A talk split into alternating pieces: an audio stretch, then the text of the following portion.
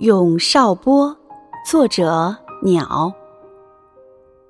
清晨，早上的少波出来觅食，三五成群，无忧无虑，在树上，在草坪上，叽叽喳喳的嬉戏玩耍。少波喜欢飞上广阔的天空，自由的飞翔着，不惧怕成为猎人眼里的猎物。也不惧怕成为商人眼里的货物。少波就是少波，他愿意为人们带来快乐和健康，带来自由和幸福。我们爱你，快乐、幸福的少波。